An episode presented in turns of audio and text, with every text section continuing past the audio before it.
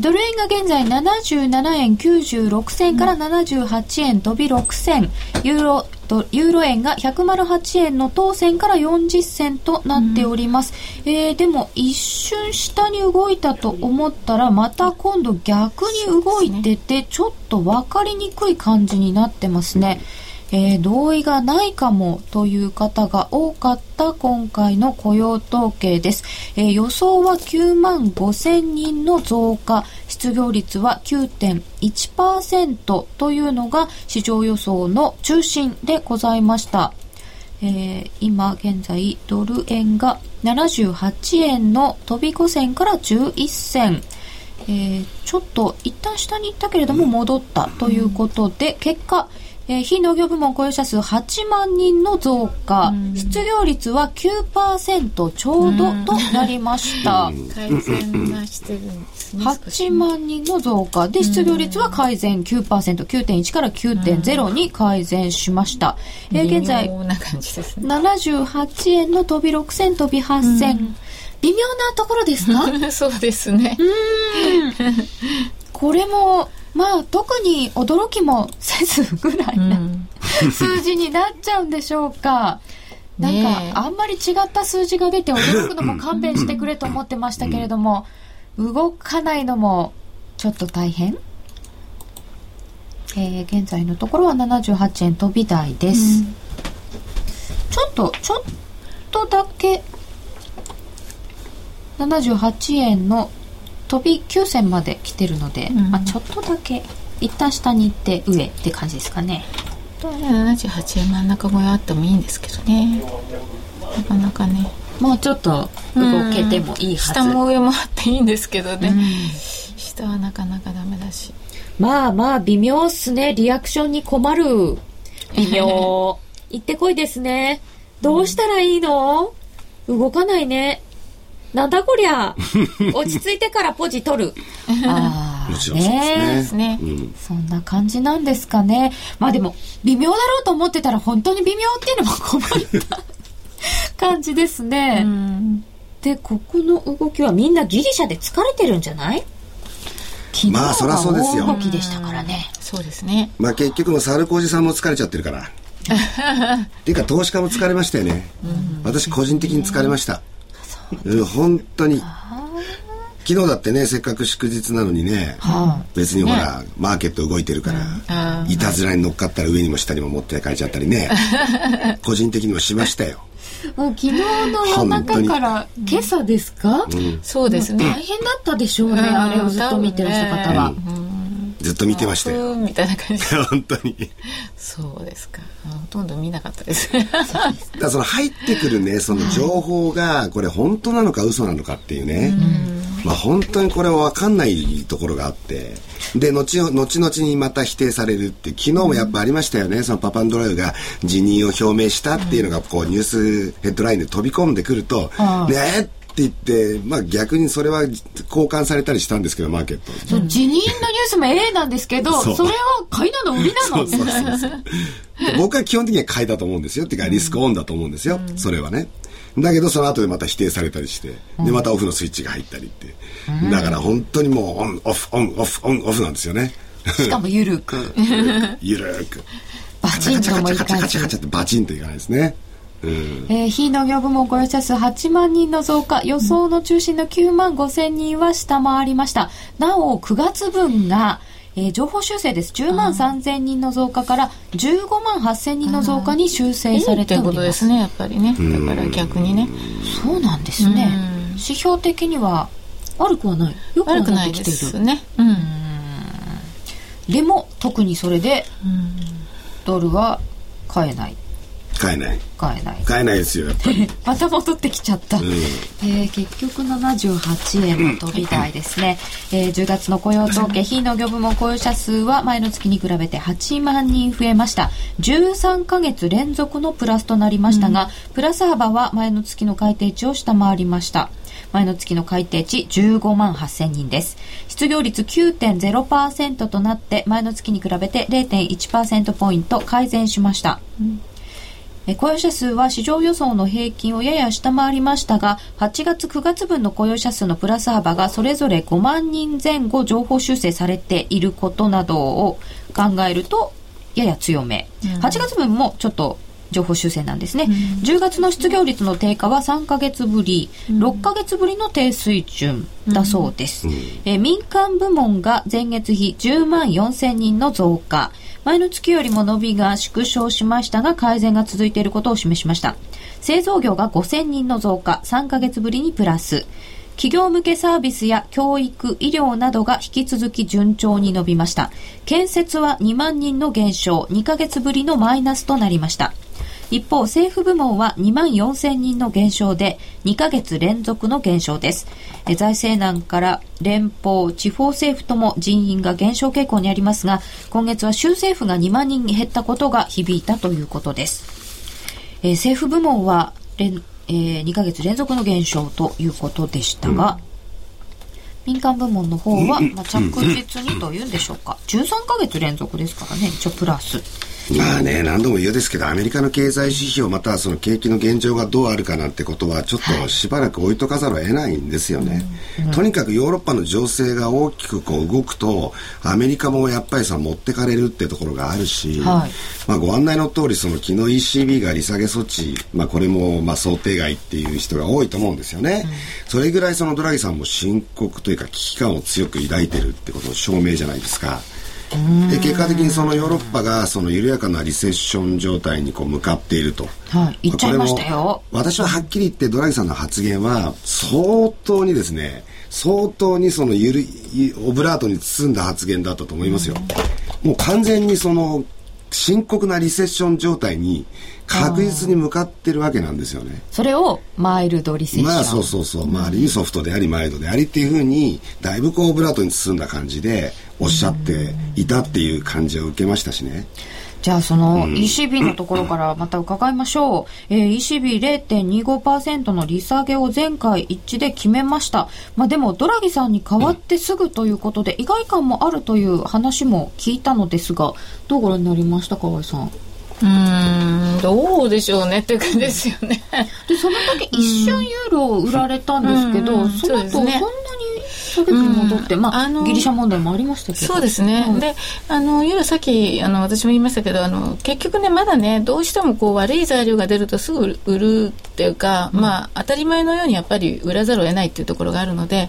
あのポジション偏りがちですからね、はい、なんかちょっといい材料が出た時とかあの今回も、まあ、あの国民投票回避っていうことでね、うん、あのそういうことでポジション調整で戻しといて、うん、また売るチャンスを探すみたいな、そういう、ね,、そういう感じなんですよね、だからあくまでも戻り売りなんだけれども、あのそれでずっと売ってるとちょっとこうショート溜まってひどい目に遭うみたいなね、うん、ところがあるのでで今日なんかは 結局雇用統計悪くないわけじゃないですか、はい、そしたらまああの田島さんさっきおっしゃったようにねリスクオンなのかオフなのかって言ったらオンの方向に今、うん、今現在は入っている基本的にね、だからそういう意味では、まあ、円はちょっと蚊帳の外にどうしてもなりがちですけれども、ユーロが買われるタイドルで買われるとか、そういう可能性としては結構ある。であのポジションもちょっとややあのユーロショートなのと、で、えっと、テクニカルには、えっと、この間のうんと1.37の20ぐらいのとこからポンって跳ね返されて1.38台まで来ましたよね、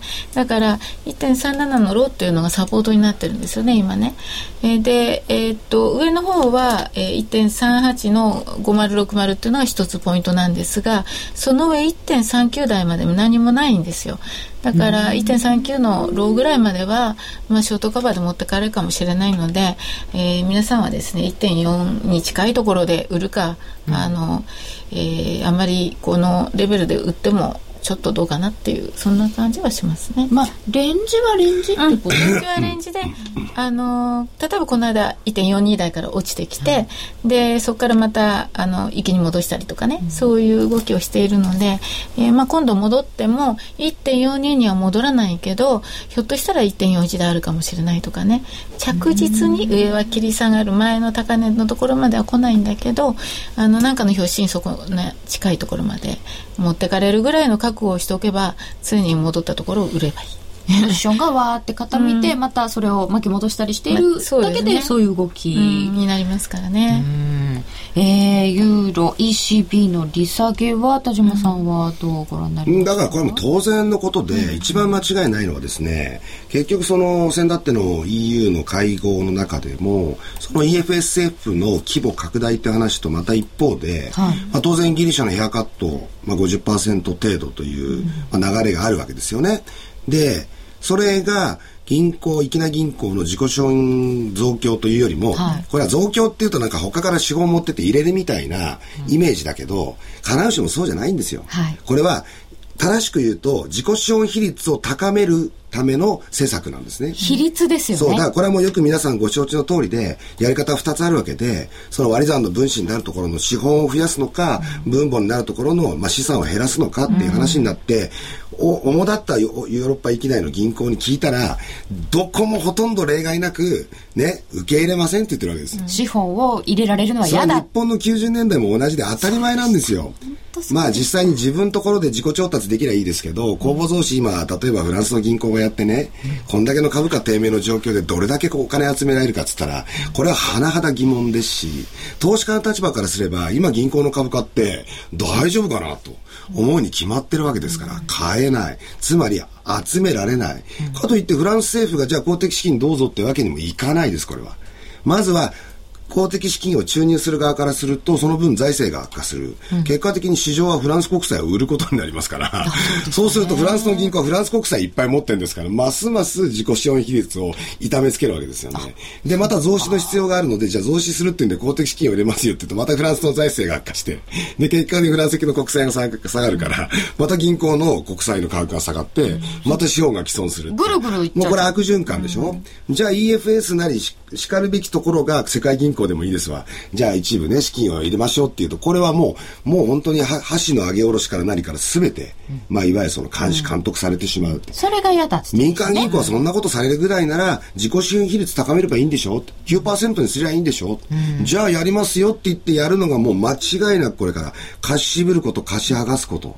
もう分かってんですから、もう早めに利下げでもしとかないと間に合わないです。うんとんでもなくやっぱり景気は下振れしますよこれからヨーロッパ。そうですよね、うん、そんでヨーロッパに貸し剥がしが及ぶってことはアジアも貸し剥がすんですよ。だって欧州の銀行はアジアにたくさん貸してるんですから、うんで、アジアだって結局ご案内の通り、まあ中国の景気減速の状況であるとか、で、インドだってもう次は利上げしないって言ってると。はい、で、新興国全体にはブラジルなんてもう2回も9月10月利下げしてるわけです。1回目はびっくりしました、ね、こういう流れっていうのを見てるとですね、うん、ああってアジア地域からも貸し剥がしが起きる。ってことは、アジアの経済も景気もしばらくは、まあ、減速する。うんってことはアメリカからすればですね、ヨーロッパもアジアもしばらくダメだっつって、アメリカの雇用と景気だけが消費だけが伸びるなんてことはありえないわけだから、その先月の数字とか全四半期の数字でアメリカの景気の数値が少し良くなってきたからって、雇用の問題も雇用統計もそうですけど、じゃあ今から安心してドル買っていけるねとか、アメリカの株買っていけるねっていう状況にはなり得ないですよね。アメリカだけは大丈夫とは言えない、うん、これはもう。ですよね。というような状況で今もお話がありました。いろんなところで利下げになってます。その辺も伺いましょう。田島さんはいつも熱く語ってくれるからセンスが必要なんだね。もう少し静かにやります。1.38割ったらショート増しで頑張るか。やっぱり元の鞘に戻るんだな。雇用統計も出たが大きな動きなし、これじゃドルは売られると思うと読むのが正解かも。うん現在78円の飛び5銭から飛び7銭、うん、ああなんか見てる間にちょっとずつは動くんですけれども、うん、大きくは動かず1ユーロ107円の90銭台というところになっております、うん、えー、本日は雇用統計の夜、えー、今日も田島智太郎さんと河合美智子さんとともにお送りしております。一旦お知らせです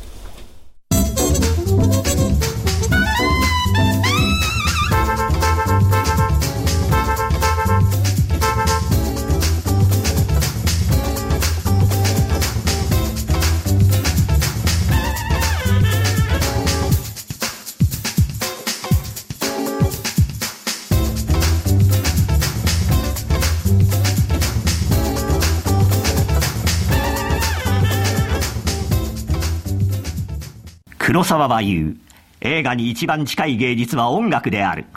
数々の名作を生み出した巨匠の音楽や効果音へのこだわりを描いた黒沢明音の世界黒沢監督生誕100年に発売です。CD2625 円。お求めは全国の書店またはラジオ日経03-3583-8300まで。お届け返品などはご注文の際にお尋ねください。ダウンロード版1890円もご用意。ラジオ日経ホームページをご覧ください。さて、えー、OG 円、5ドル円は意外にちゃんと動いてましたということで、えー、田島さんがポジションを持っていらっしゃった OG 円は、えー、81円の40銭手前までありまして、うん、下が80円の75銭ぐらい。うん、ということで上下、えーはい、10分足で見ると長いヒゲが上と下に出た格好そうですね。スイッチがパチパチって、オンオフってなったんですね。結局どっちだったんですか、これ？結局元の位置に戻ってます。ねえ、いってこいですよ、はい、上かと思ったら下だったみたいな。そうそうそう。これ見てると分かりやすいですね。だから今市場のムードがね。で、どっちにしても今スイッチをどっちかに傾けらんねパパンドレイどうなんですかっていう、信任投票いつなんですかっていうことですから。そうですよ、ね、それしか市場の関心はない。ね、本当に。中でやってる人が。それが目先の話。あとはもうちょっと中長期的なあの見方っていうのももちろんどっか基本に持ってないとね、うん、もちろんいけないと思います。で、えー、今お話があったように ECB の他にもいろいろあちこち新興国まで利下げしているという話で、うん、なんか全世界的にちょっと利下げ緩和モードなんですけど今週で言いますとオーストラリアもその王子も利下げしてるんですね。うん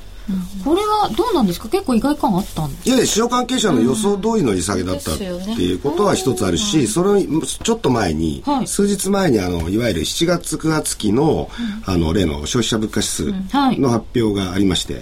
まあその中でもあの特に注目されるところのあのオーストラリア準備銀行 RBA の基調インフレ率ってやつですね、はい、まああの刈込平均値ってやつと過重中央値ってやつを足して2で割るっていう。まあ分かりやすくというか言ってみれば何でしょうね。その季節調整済み並びにえっ、ー、とえっ、ー、と日本でいう CPI だと思っていいですか、まあ、CPI とはちょっと違うんですけど、うん、まあそのどっちかというと物価変動率を中長期的に探る上においては、えー、妥当な数値っていうのをこう割り出していく。まあ要するにコア CPI とは違う。でも似てるっていう。で、やっぱりだいぶその低下を見てきたので、まずは利下げの条件が整ったっていうことと、うん、もう一つはやっぱり先行きを考えて、はい、金融政策運営上は、とりあえず一旦下げておいたがよかろうと。うん、こういう見た見方だったんでしょうね。うん、0.25%、2年7か月ぶりの利下げでした。この後引き続き下げていきそうなんですか？ヨーロッパもありますしね。ヨーロッパの追加利下げの見通しと、欧州の追加利下げの見通しっていうのはあるし、それは結局先ほどからお話しているように、よっぽどやっぱり欧州の問題深刻化してきたっていうことで、まあその国民投票の話ってさっきから出てますけど、はい、まあやっぱり国民投票は無理だろう、やめましょう、やめますってなっても、はい、その中でそのマーケットではですね、そのギリシャの国債の利回りであるとか、うん、で特にギリシャの利回りはもういいわと。もうどこまで上がるんだって眺めてはいいんですけど、一番問題はやっぱりイタリアがおかしくな状況にどんどんなってきてるって、イタリアの10年債利回りが6%超えてきてそこから下がらないっていう状態、うん、でこれはやっぱり深刻だろうって話になるわけでね。やっぱり一つのなんか6%って目処でしたよね、うん、そうですね。だからこう全般的にやっぱりソブリンリスクっていうところにあの言ってるんですよね。で今ヨーロッパですけどもともとねアメリカのその、えー、国債のレーティングが下がった時にねあの例の8月ですかあのの、えー、予算案を出してる時に債務の上限のあの辺をバタバタしてた時に、結局、その、遅れたがために国債の利下げになっちゃいましたよね。うん、その、えっ、ー、と、国債のレーティングがちょっと利下げ、あの、国債、格下げになっただけで、はい、あの、いきなり株価がね、15%落ちたりとか、うん、あのショックって結構大きかったと思うんですね。だから、そういう意味では、今って、やっぱりその、あの、信用リスクっていうのをまず考えてるっていうようなマーケットなので、格付け期間が、あの、下げるとか下げないとかね、あの、そっちの方に結構大きく反応するっていうところはありますよね。格付け期間は本当に正しいんですかっていうような話もあったにもかかわらず、やっぱり市場はそこに反応している。ねうん、だからまあ本当は主役の根源はそこにあるんじゃないかって言われてるんだけれども、だけれどもやっぱり反応せざるを得ないこんな状況なので、えっていうことはあると思いますね。だからアメリカ第一番だったし、今はヨーロッパに目がいってるし、そうすると今度どこに行くのって言ってね、今はヨーロッパでしばらくあるでしょうけど。でもアメリカこれまた11月に来ますよね。うん、そうですよね。11月までしか延長してない。うん、そうそうそう。だからそこのところでね、あのまた問題は今度アメリカにやってくるかもしれないんです、うん、今景気とかねあのやっぱり雇用とかあのえ住宅関連とかそっちの方には今目が向いてるけれども製造業とかね、うん、だけれどもあの本来そういうあの国の信用リスクっていうところが今こう高まってるっていうことであればまたアメリカに問題が戻ってくるっていうことには大いにあるんで、うんね、株が急落するとかね。そうなるともう世界的にこうやっぱりスパイラル的に不安が大きくなっちゃうってことになっちゃうんですよね。やっぱりその金融システムみたいなものの問題の方が、うん、というかその前には景気はちょっとなかなか難しいですよね、うん、そうすると今話しているそのオーストラリアについても、外部要因もあるしね。あのその、えー、国の景気だけは良かったんだけれどもやはり内需も落ちてきたりとかあるいは外需にしたって輸出大国ですから基本的に、ね、えー、だからあのそういう影響を受けるとしたら段階的に利下げしていく可能性はこれからもあのかなり可能性は高い。だけれども、うん、あのオーストラリアはいち早くあの金利をここまでねあの上げてますからえー、国内経済も良くなって。だから余裕があるんですよ。下げ余地があるっていう、まあ、金融政策の意味ではまだいくらでも下げ余地もあるしそれから財政も拡大できるっていうね、お金もちゃんとあるんですね。ちゃんとあるんですよ。だからそういう意味ではねあの今金利が下がるからって目先でねオーストラリア売られるかもしれないし例えばその11月にこの間あのアメリカの株が15%下がった時に全部こうリスクねオンオフになってダッと全部下がった時にオーストラリア円も72円まで下がりましたっていう。ああいうことはねまたありうるんですけど、うん、あの下がったら買えばいいんです。だからそういう意味では長期的な力を見ると。そうなんですね。だからちゃんと72円から83円まで戻りましたよね。そういうパワーはあるので、あの、どうしてもマーケットがちっちゃいから影響は受けちゃうんですけれども、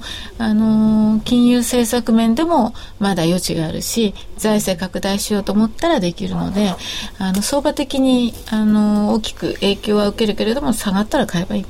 そうですね、この72円からの戻りは綺麗ですね。そうですね。冷やしを見今、この間のちょっとね、84円近辺っていうのは、かなりいいとこぶつかっちゃったんで、個人的にはもう82円から3円の間っていうのはまた売られるだろうなと思いますけどね。うん、ああそうですか、ね、これって結果的にその逆算像みたいな形になっていくだろうなっていうのはチャートフェイスなんですよ、うんすね、だから102円から82円から3円4円ぐらいのところで上げ止まると上げ渋るっていう格好になるし、うん、ちょうどその時期にタイミング合わせて、まあ、理事会があったんでね RBA の。で、まあ、利下げだろっていうんで今下げてる。そうすると、やっぱり、まあ、もし逆三尊形成するなら77円、6円ぐらいまで一旦下げると綺麗っていうね、うん、見方になるんですね。今って、今って冷やし見てるんですよね。あ、冷やしで見るとですね。いいですよね。はい、えっ、ー、と、左肩。そうですね、11月の初頭。10日。はい。うん。ぐらいからですか、うん、あ、違うな。10月の4日のところが頭。はい。そうです、そうです。で、右肩を作るかもねそうそうそうそう、そういう感じですね、そうするとまあ76円の真ん中ぐらいまでは別に普通にあってもおかしくないので、何か外部要因があったらそこまでは落ちるでしょうという感じです、でそういうところってどういうわけか FOMC じゃなかった、えっ、と金融政策決定会合とかがあるんですよね、そうなんですよ、ね、もちろんもちろん。でこれから多分11月末に向けてやっぱりおっしゃった通りアメリカの問題になっていくじゃないですか、でアメリカの問題っていうのはもう分かりやすくって結局オバマが4470億ドルの景気対策雇用対策を出した。これは必要だし、内容的には素晴らしいんだけど、決まんねえだろって誰もが思ってる。はい、それは共和党が反対するからだ。うん、これははっきり言ってオバマの確信犯なんですよね。うんまあみんな分かってると思うんですけども、で、結局決まんなかった。で、債務上限も中またもつれた。うん、っていうことになって、景気が悪くなっていきます。景気悪くしたのは誰ですか？そうか。ね、We are the 99%って言ってる人たちは誰のおかげでそうなっちゃってるんですかって。うん、オバマのおかげじゃありませんよって。うん、長い長い歴史あるでしょって。共和党が作ってきた歴史もあるんですよって。うん、今民主党頑張ってますよって、オバマ頑張ってますよって。なんでこんな目に遭ってんですかっていうのが、やっぱりそのアピールしたい部分でね、オバマ政権の。選挙の前ですからね。だからいい加減反対するのはしなさいよと。うちはちゃんと4470億ドル上げたよっていうことが、やっぱりこれから大きな変化をもたらしていく。で、逆にオバマ優位ってなっていく可能性あって、そうなれば例えば富裕層に対しての増税案であるとか、いうものもある程度前に進みやすくもなるだろうし、結局今本当にパラダイムシフトのこう、逆さ域っていうんですかね、非常に大きな転換期を迎えていて、一番間違いないのはこんだけギリシャの問題だ、なんだ中国もなんかスローダウンし始めてるとかっつって、で、各国が利下げし始めたとかって言ってんのに、いまだにまだ政治的な駆け引きとか対立をやってる。うん、ギリシャでもやってる、うん、アメリカでもやってるってことは、まだ行き着くとこまで行き着いてないわけですね。で、これがいよいよこれからもんなことやってたらさ、つって行き着くところまで行き着いた時に、本当に転換期が来るってことですよね。もう十分酷なんだと思うんですけど、ね、みんな。でもまだ気持ちの上に余裕があるんでしょうね、彼らはね。で、えー、アメリカの話が出ましたので FOMC もあったんですよ今週、まあ、金融政策は皆さんの予想通りで維持ということでしたけれども、うん、洗面でいろんな話出てきましたえー、っとちょっと緩和的な MBS の保有増加みたいな話も出ましたがこれはどうだったんでしょうか？FOMC5 これもあまり動かず。さっきあのやっぱり一部の視聴者の方、うん、リスナーの方があもう QE3 はこれでないなみたいなことをおっしゃってましたけど、うん、それはあの分からないんでね何度も言うようですけど、QE3 の実施が必要になるかどうかは今後のギリシャ情勢であるとか、うん、欧州の債務またはその信用不安といいますか、えー、銀行経営の危機ですね、がどうなっていくかによって変わってくるわけで、うん、その QE3 っていうものはアメリカの経済そのものだけを担保するわけじゃなくて、世界全体の今後の流れ、特に下に向かっていきそうな流れを担保するためにも大きな意味を持つわけですから、うん、その QE3 の面がなくなったとかいうのは、これはまだありえないことで、封印すべきではないです。小林さんどうご覧になりました？うん、あまあ、あの、今回はもうほとんど予想通りだし、あの、相場もかたかったし、で、今 QE3 うんぬんとかっていう出てくるっていう状況でもなかったしっていう、もう本当にみんなの予想通りっていうことなんじゃないかと思いますね。だから、もう、市場から何からね、世間一般から目はやっぱりヨーロッパに今向いてますから。うん、そうですね。でも本当に先ほどからのお話のようにそういうこう景気のかなりきつい失速懸念があるとすると、うん、FOMC も QE3 みたいなことをやってくる可能性っていうのはありますよね、うん、だから結局その全ての条件が物価安定っていう条件だよって前から言ってるわけですよ、うんうんそんで、案の定物価は安定しつつあるわけですね。はい、で、例えば昨日のドラギの発言でもそうなんですよ。いまだ目標を超えてますよと、物価上昇率は。なんですね、だけど、いずれ目標内に収まってきますよと、うん、こんなに景気悪くなってんだからって、うん、リセッションに向かってんだからって、うん、その通りでね。その物価情勢っていうのは景気に後ずれしてきてしまうので、そこはやっぱりある程度考慮していかなきゃいけないですよね。えー、ツイッターでいただいております。ニューヨークダウの堅調さがみんなの判断を鈍くしているのかな？そうなんですよね。世界はますます流動化していくのだな、うん、ゴールドはどうなるのかな？金ね。金ですね、うん、でも金は基本的に底堅いですよまだね。だから1800ドルにぶつかるかどうかっていうことでしょうね、うん、あのそこまでいかないと逆に大きな下げはないかもしれないですね、さっきのあの5ドルもそうですけれども、なんかみんなみんな一緒に下げるときに下げましたけど、うん、そうですね。どれが早かった、まあね、あの時のトラウマから1か月経ってますからね。ね9月6日から9月26日までのあの下げは、でもトラウマ、ね、これは半端じゃないですよ。1921ドルから1600ドル割れですから、この時のトラウマ、特に1日であのグラムあたりの円で円建てで500円下げたって。あれはもうみんな先物取引やってる方は持ってかれましたからね。うん、もう誰も例外なく。だそれはもうこれは痛いあかんっていうふうに思った。それから1か月経ちましたから、うん、さあそろそろまたちょっとよく見てみようかなっていうことになってる。何ですか？だそのしばらくはですねだから実は金って完全にリスク資産としてしか見られなくなっちゃって安全資産っていう面が捨て去られちゃったんですよ、で、ここに来てまた安全資産の金買いとか言うようになってきたから、うん、あだいぶトラウマがこう和らいできたんだなって感じがしますね。金いろんな言われ方をして通貨の代わりとか、いろいろ言ってたんですけれども、うんとうとう、まあ、リスク性資産になっちゃって売られましたけど、うんまた安全資産に。でもまあね、ニュートラルなところまでは落ちましたから、だから逆に今度1600ドルとかね、切れたらちょっとおかしいってことになるけれども、そうじゃなければ、うん、そんなに急落。それよりはむしろ株の方が、アメリカの株とかね、はい。そっちの方が怖いですよね。この間ニューヨークダウとか1万2500ドル接近場面ありましたけど、500とかっていうのってものすごいレジスタンスですから、で、その後200ドルとか落ちましたでしょ？こう行ったり来たりしてますけど、あの、安心できないですね。1万2500とかを超えてこないと安心できないっていうか、むしろ天井にぶつかったかもしれないしっていうのがあるので、あの、長いのを見てると決して、あの、ニューヨークダウなんか強くはないですね。怖いですね、アメリカの株価が今ある程度高止まりしてるのっていうのはもう結局バーナンキさんが何度も何度もこの間 FMC もそうですけど、準備は用意はしてるよと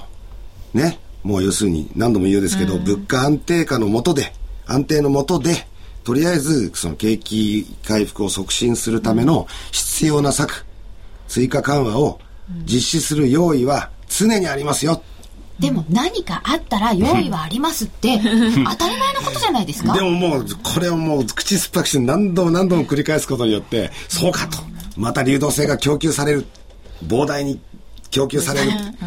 株価が上がるに決まってるっていう、やっぱりそういう幻想、幻想ってじゃないですけど、まあ連想ですね。植え付けられてるんですかね。ある意味ではそういうところがあると思うし、まあ株価ってある意味でそういうふうに単純に動くものでもあるので、でも本当にあの、米株がダウがこう何百ドルっていう上下を繰り返すっていうのは、あまり覚えがない。うん、あれはだから、ね結局こう、どっちに行くのかっていう部分を試してる動きですから、あの、基本的には下のリスクってものすごいあると思うんですよね。だからこう下からこう揺れぎって、今ちょうど天井にぶつかったかもしれないとこですから、あの、まだタイミングから見てそんなに急激に落ちるっていうわけではないし、もうしばらく行ったり来たりっていうのはやると思いますけど、はい上にぶつかってるかもしれないっていうのがすごくありますよね。でも1万ひょっとしたらね。2500から1万500の間のその2000ドルっていうのは、はっきり言ってあまり意味のない水準だったんですよね。なんで？上行っても下行ってもそこに確たる材料や情、ね、あ。あの要因はないってことです。どっちもあり得る。1万500より下だと、で下だと QE3 が入るからっていう、まあ、介入警戒感みたいなもんですよ。逆に1万2500超えてくると、そんなもんどこが1万2500ドル以上買っていける材料があるんだいっていうだけのことで、その間2000ドル大きいですけど、別にあまり意味のある。そうですね。だから1万水準ではない2000超えはちょっと危ないし、1万1000今サポートですか？ら、1万700とか1万800が大きなサポートなんですね。だから、それの間で上下する可能性があるってことはありますよ。結構幅は広いですよ、だから1万700とか切れたらもう大騒ぎあそうなんですね。ですね。ちょっと株価の方を見つつということもありそうですけれども、まあ、えードル円はまた、えー小さなレンジになってきてしまいました。現在78円の飛び4銭から6銭。えーユーロ円は107円83銭から87銭での取引となっております。動いてないんじゃないかっていうみたいな一分足なんです。本来はあれじゃないですか、雇用統計の発表の前に、それに、それを控えて様子見になるのに、そうじゃなくて、あの、雇用統計も次のあの、パパンドレウどうなるに対して控えてるっていう、様子見してるっていうね。もう雇用統計の存在感もその程度に今はなっちゃってるって感じですよね。ですね、存在感。でもこの出たところの上下を抜くと、やや、やや、やや右上がりなのかな。無理、ちょっと無理ありますね。無理ありますねはい、ちょっと無理ありました。えー、もう教科書通りに行きませんね。じゃあ何を買えばいいんだ？うーん、5ドルいや、もうちょっともう長い目線で見るしかないでしょ、まあなんでも。足元の状況は異常なんですから、これは。でも本当にこの、あのーよくわからない状況でスイッチがオンオフってやってるんだったら、はいここは見ていて、はい。もうちょっと待って方向感が出るのを待つもちろんもちろん。というのもありですか、うん。各国においてやっぱり景気の、まあ、立ち直っていくのは立ち直っていくで立ち直り方とかそのスピード感って違ってくるに決まってて、はい、そういうところから初めて金利差が生まれたり、その金利差が拡大したり縮小したり、その差が拡大したり縮小または向かっているベクトルの,、まあその向きがきつくなる方ときつくならない方、うん、こういうことがそのお互いのその温度差を解消するために為替レートってあるのに、今はもうベクトルはずっと向きは変わらない。もしくは下向くなら一緒に下向くっていう状況だから、どっち買ってどっち売るっていう判断材料がないわけ、まあ、いくら世界はつながってるからみんな影響しますとは言っても回復力やなんかには差が出てくるので、はい、そこを見たら。そうですね交換ですからね為替ってね、うん、はい。えー、10月のアメリカ雇用統計非農業部門の雇用者数は前の月に比べて8万人の増加。失業率は0.1ポイント改善し9.0%となりました。ではここで一旦お知らせです。金井さやかの90日で仕上げる TOEIC テストステップバイステップコーチングの CD が完成しました。500分にも及ぶ音声ファイルとボリュームたっぷりの PDF ファイルが1枚に収納。しっかり確実にテストに向けた指導を受けることができます。価格も5250円とお買い得。お申し込みは、ラジオ日経通販サイトのサウンロード、または東京03-3583-8300、ラジオ日経事業部まで、送料無料、お届け、返品についてはご注文の際にお尋ねください。競馬中継が聞ける、ラジオ日経のテレドームサービス。東日本の第一放送は0180-99-3841、99-3841。西日本の第二放送は0180-99-3842、99-3842。情報量無料、通話料だけでお聞きいただけます。ラジオ日経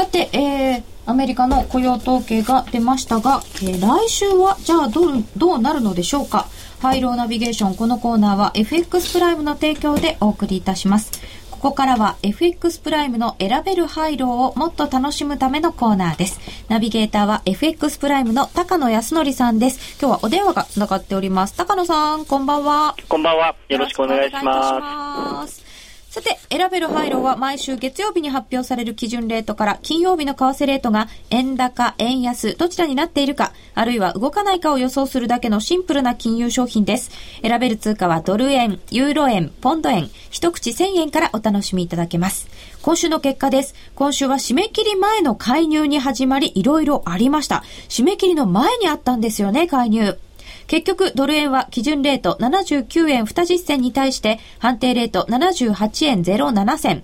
円高1円までが的中。円高1円ですと、ペイアウト4.50倍でした。ポンド円も円高1円までが的中。円高1円ですと、ペイアウト2.58倍でした。そして、ラッキーガール高村彩乃ちゃんが挑戦したユーロ円。彩乃ちゃんは円安1円で予想しましたが、結果は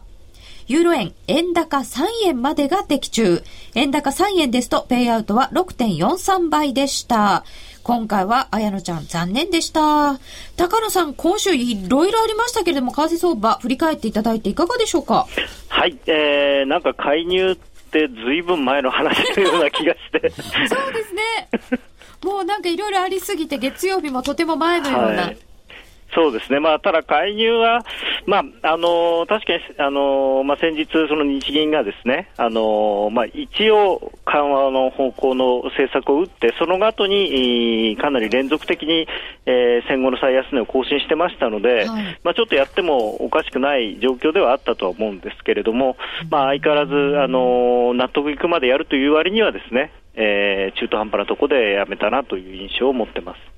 あ高野さんは中途半端という印象ですね。はい。はい、あの、やはりあそこまでやったんだったら80円乗せてあげないと、あの、輸出の担当の人はかわいそうだなっていうふうに思いました。ああ、なるほど。はい。えー、そして、えー、来週分に挑戦する上でのポイントについて伺いたいのですが、まあ、今もまだ信任投票の結果出てないんですけれども、はい、ポイント、どの辺になりますか？まあ、結局、あの、今週もですね、あの、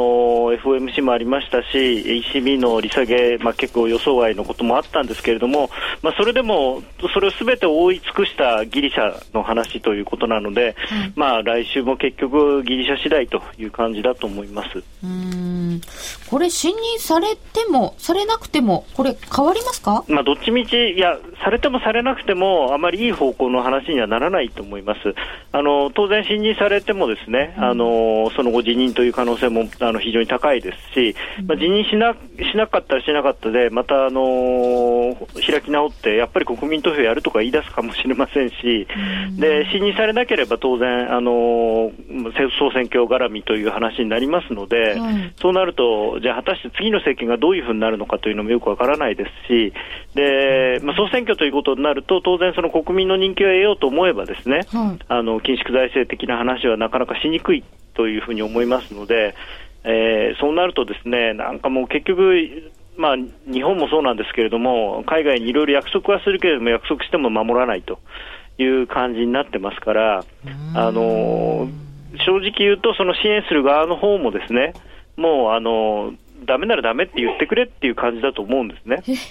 ドイツ、フランスあたりがってことですか？そうですね、だいぶあのユンケルさんとかサルコジさんも言い方が変わってきてますので、もうちょっともうさじを投げつつあるというか、逆に言うと、そのフランスなんかもある程度、その自国の金融機関であるとか、金融システムが、そのギリシャが完全に100%のデフォルトをしても、とりあえずなんとかなるという目処が立ってきてるのかなという印象を持ってるんですけれども。あ、この間にもしかすると、そういう準備をしちゃってるかもしれない。かもしれないなと、あのまあ、サルコジさんも結構冷たい言い方をし最近し始めてますので、これまではやはりそのサルコジさんがそのリーダーシップを取って、なんとかこうギリシャを助けよう、助けようと、で無理やりそのメルケルさんを説得してというような状況だったのが、サルコジさんまでもですね結構冷たいことを言っているので。もうちょっと嫌になってるかもしれませんね。あの結局、なんていうんですかね、あのざるで水すくうではないですけれども、あのいくら支援をしても、あの自助努力というか、その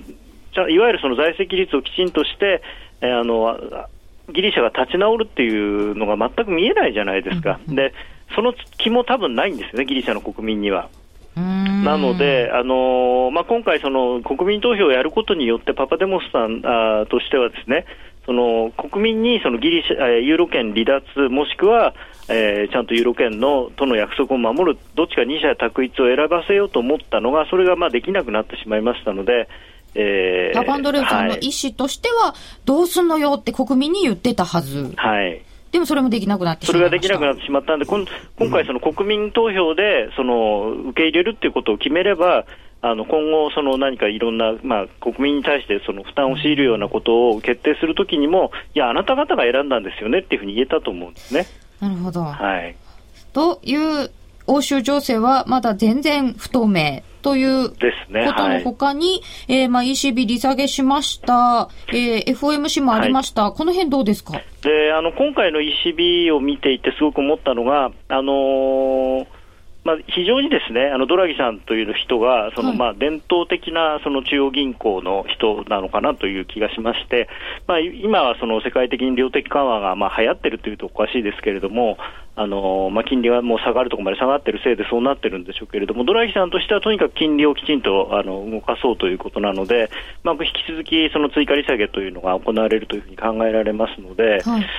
うーんまああのーだからその相場がどうこうなるっていうのは、ちょっとなかなか今はその金利のことよりも、そっちのギリシャ情勢とかにあの引っ張られてますのでわからないですけれども、まあ、非常にあのドラギさんあの、スタートは割といい印象だったような気がしてます。で FOMC に関しては QE3 のあの期待もまあ一部あったんですけれども、それをまあ否定はしなかったけれども、でも今の状況だとやらないという感じに私には見えますので、まあ、しばらく今後のその数字で、あのいろんな経済指標が良かったり悪かったりで、悪いものが続かないと QE3 っていう話はなかなか出てこないのかなと思ってます。そして雇用統計8万人増加。これは、これ自体はですね、まあ、あの前月、前々月のリバイズなんかも考えると悪い数字ではなかったと思います。ただあの、FOMC でもですね、その現状は、あの現状のにあの景気認識に関しては少し情報修正してるんですね。あそうただ見通しは来年、再来年に向けてあの下方修正されているので、まあ、ここであんまりあの一喜一憂してもしょうがないのかなと思ってます。と、これを踏まえて、来週の、えー、方向感とボラティリティ、えー、どの注目スペツ注目通貨ペアとかを伺いたいのですが。はい、もうみるみる下がってきてますが、ユーロが、ね 変高と。はい。えっ、と、現在107円の52銭から56銭というところで、ちょっとユーロが売られている格好で。そうですすね、ちょっとはい。ニューヨークダウがあの安値切れてきてますので、それにこうしてユーロが売られてる感じですね。と、来週も、まあ、もう来週もと言う言われてしまいましたが、ユーロ円の円高。なんか高野さんなのですみません。どうしてもユーロ売りなのかなって思ってしまったりなんかして。いやいや、あの、別にあの、私がユーロ売りが好きなわけではなくて、あの、いろんな状況を考えると、やはりユーロ買えないなと。よくわかんない。はい。でも好きですよね。えー、まああのね、あの皆さん、そこにいらっしゃる方もご存知だと思いますが、やはりあの特にインターバンクのディーラーは売るのが好きなので、何でも。これ、どれぐらいのボラを考えてらっしゃいますか？意外にありそうですか？そうですね、ただあの、今週みたいですね、そのどこでそのつくあの基準レートが設定されるかっていうのあはすごく大事になってきてしまうので、今晩これで結構下がってしまうと、来週はまあ1円とかぐらいしか動かない可能性はあるのかなと思います。そうですね。月曜日のお昼までにまたどうなるかっていうそうですね、のがありますね。そこまでにすでに例えばもう2円とか下がってるかもしれないので、現状から。あそしたらそこからはまたちょっと考えなきゃいけない。そこからさらに2円、3円下がるっていうのはなかなか難しいのかなと思いますので、まあ、硬いところで言うと1円ぐらい。わかりました。ははいい。高野さんどうもありがとうございました。はい、ありがとうございました。さて、夜トレではスタジオだけでなく、リスナーの皆さんにも円高、円安を当てていただく参加型プレゼントクイズを実施しています。商品は番組オリジナルチロルチョコランダム10個入りパックと石田純一さんのマネー本です。前回の正解と当選者の発表です。先ほどもお伝えしましたように結果円高でした。全体では66%の方が円高を選んでいらっしゃいました。円高を選んだ方の中から厳正な抽選の結果、番組オリジナルチロルチョコランダム10個入りパックは、ラジオネーム、貧乏暇なしさん、他4名の方にプレゼントさせていただきます。そして、石田純一さんのマネー本は、ラジオネーム、引きこもりの株野郎さん、他4名の方にプレゼントさせていただきます。おめでとうございます。次回は来週月曜日11月7日の昼の12時30分が締め切りです。11月7日月曜日、お昼の12時30分が締め切りです。締め切り時刻は選べるハイローと同じ。選択肢はこちらはシンプルに円高か円安かだけです。応募フォームやクイズの説明は夜トレの番組ブログをご覧ください。ハイローナビゲーション。このコーナーは FX プライムの提供でお送りいたしました。FX 取引なら伊藤忠グループの FX プライム。FX プライムは豊富な商品ラインナップと業界屈指の信用力で投資家の皆さんに安心してお取引いただける環境を提供し続けています。FX プライムではただいまログインキャンペーンを実施中。FX プライムの口座をお持ちの方がブラウザー総合トップページにログインするだけで抽選で全国各地の美味しいグルメがもらえる新感覚のキャンペーンです。詳細はラジオ日経の夜トレ番組ホームページなどに貼られているバナーをクリック。もしくは FX プライムと検索してください。FX プライム株式会社は関東財務局長金賞第259号の金融商品取引業者です。外国為替保証金取引は元本あるいは利益を保証した金融商品ではありません。為替変動、金利変動等のリスクにより投資金額以上の損失が生じる恐れがあります。投資及び売買に関するすべての決定は、契約締結前交付書面をよくご理解いただいた上で、利用者ご自身の判断でしていただきますようお願いいたします。黒沢は言う。映画に一番近い芸術は音楽である。数々の名作を生み出した巨匠の音楽や効果音へのこだわりを描いた黒沢明音の世界。黒沢監督生誕100年に発売です。CD2625 円。お求めは全国の書店またはラジオ日経03-3583-8300まで。お届け返品などはご注文の際にお尋ねください。ダウンロード版1890円もご用意。ラジオ日経ホームページをご覧ください。ミリオンヒット東京の陰に隠された若者たちの喜びと葛藤名曲を生み出したマイペースのメンバーが語る昭和のあの時そして50代にして活動を再開する思いとはラジオ日経の新刊名曲東京を生んだ男たちマイペースな奴らはスタジオライブ3曲も収録してただいま発売中。税込3150円。お申し込みお問い合わせは03-3583-8300ラジオ日経事業部またはお近くの書店まで。えーさて、マーケットです。えーダウの先物が0.56%ほど下げております。そんなでもないですね。えっ、と、先ほどリスナーの方から書き込みいただいてたので、ドルベースの日経平均株価というのを見てみましたが、112.70という水準になっております。えっ、と、チャートで見るとちょっと落ちたところですけれども、これもある程度レンジないという感じではありますね。えーそして、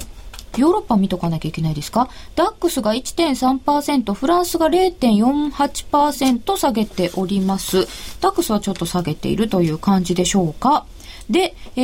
ー、為替の方、現在1ドルが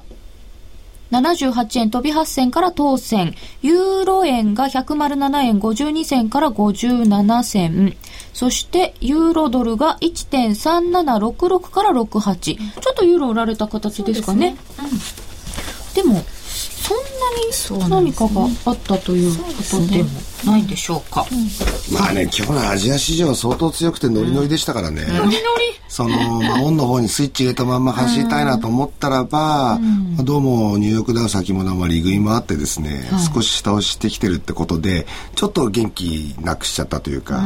ノリノリで行こうと思ったけど、あここで急ブレーキかかっちゃったっていう感じなんじゃないですかね。そんなにノリノリで生き続けられないもちろんもちろんその通りですね。うんこんなにぐちゃぐちゃしていて。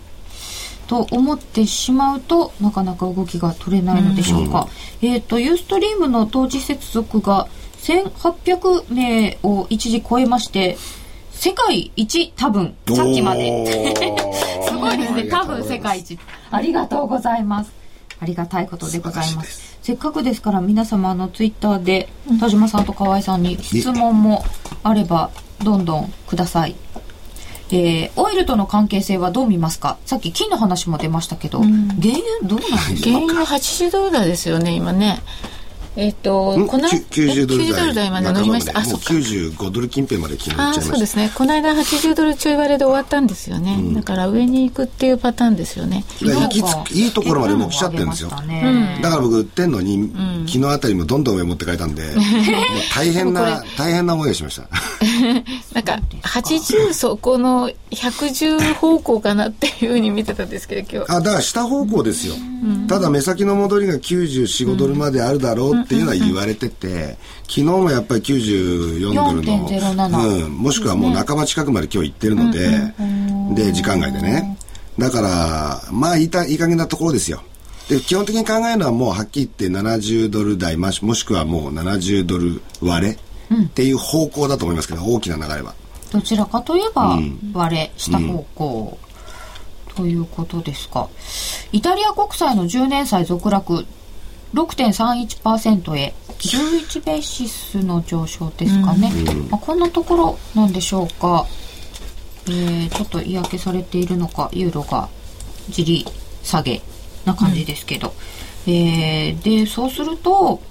今後の動きとしてはやっぱりヨーロッパ次第ということになってしまうのでしょうかって言ってる間に78円の11銭13銭ということでえーっと先ほどの雇用統計の上下のところよりも上に来ました、ちょっとだけ。ちょっとだけ。3 4 0銭のところに一つポイントありますけどね。78円の3 4 0銭、そうですね。これ面白いですね。雇用統計の動きよりも、その後のうん。じりじりの方が上へ行くじわじわじわっていう感じですよね でもこれもさっきの話でね、結局ユーロドルでドルが買われてるからドルが変わりやすくなるっていう、そういう結構最近は分かりやすいお互いの関係が示されますよね。そうですね、わかりやすいといえばわかりやすいですかね。だからリスクオフだとドルが買われるっていうね、まあリスク回避のドル買いとかいう言葉もよくありますけど、ものすごく分かりやすく反応します。今は。他に材料がないから。今後そのユーロ圏でその先ほどおっしゃってたように金融機関が、えーまあいろんなものを切り詰めるよ、で戻してくるよお金をってことになるとそれがレパトリーになったりもするんじゃないんですか？ユーロにとって。うーんっていうことにむまあそのインパクトより剥がしてくるインパクトが大きいですもんね。やっぱりね。そうするとやっぱり長期的に見ると下方向を見てる人の方が多い、だから経常赤字国そうですよねばかりなわけですね新興国っていうところは。まあ当たり前なんですけど、はいで経常赤字国ってやっぱり常に十分な資本がこう外部から流入してなければバランスが取れない。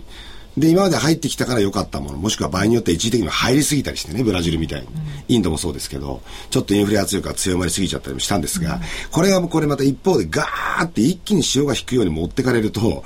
もう立ってられなくなっちゃうんですよね、やっぱり新興国っていうのは。あーあのなんか潮が引くってあの砂地のところに立ってるみたいな、そうそう いい時はやけにいいんですけど、ちょっと状況が悪化してくると、急激に悪くなってしまう可能性があるので、その中国、インド、その他ブリックスだ、新興国だとかってワイワイ言ってましたけど、ちょっとこの、これから先しばらくの動きは注意しなきゃいけないんですよ。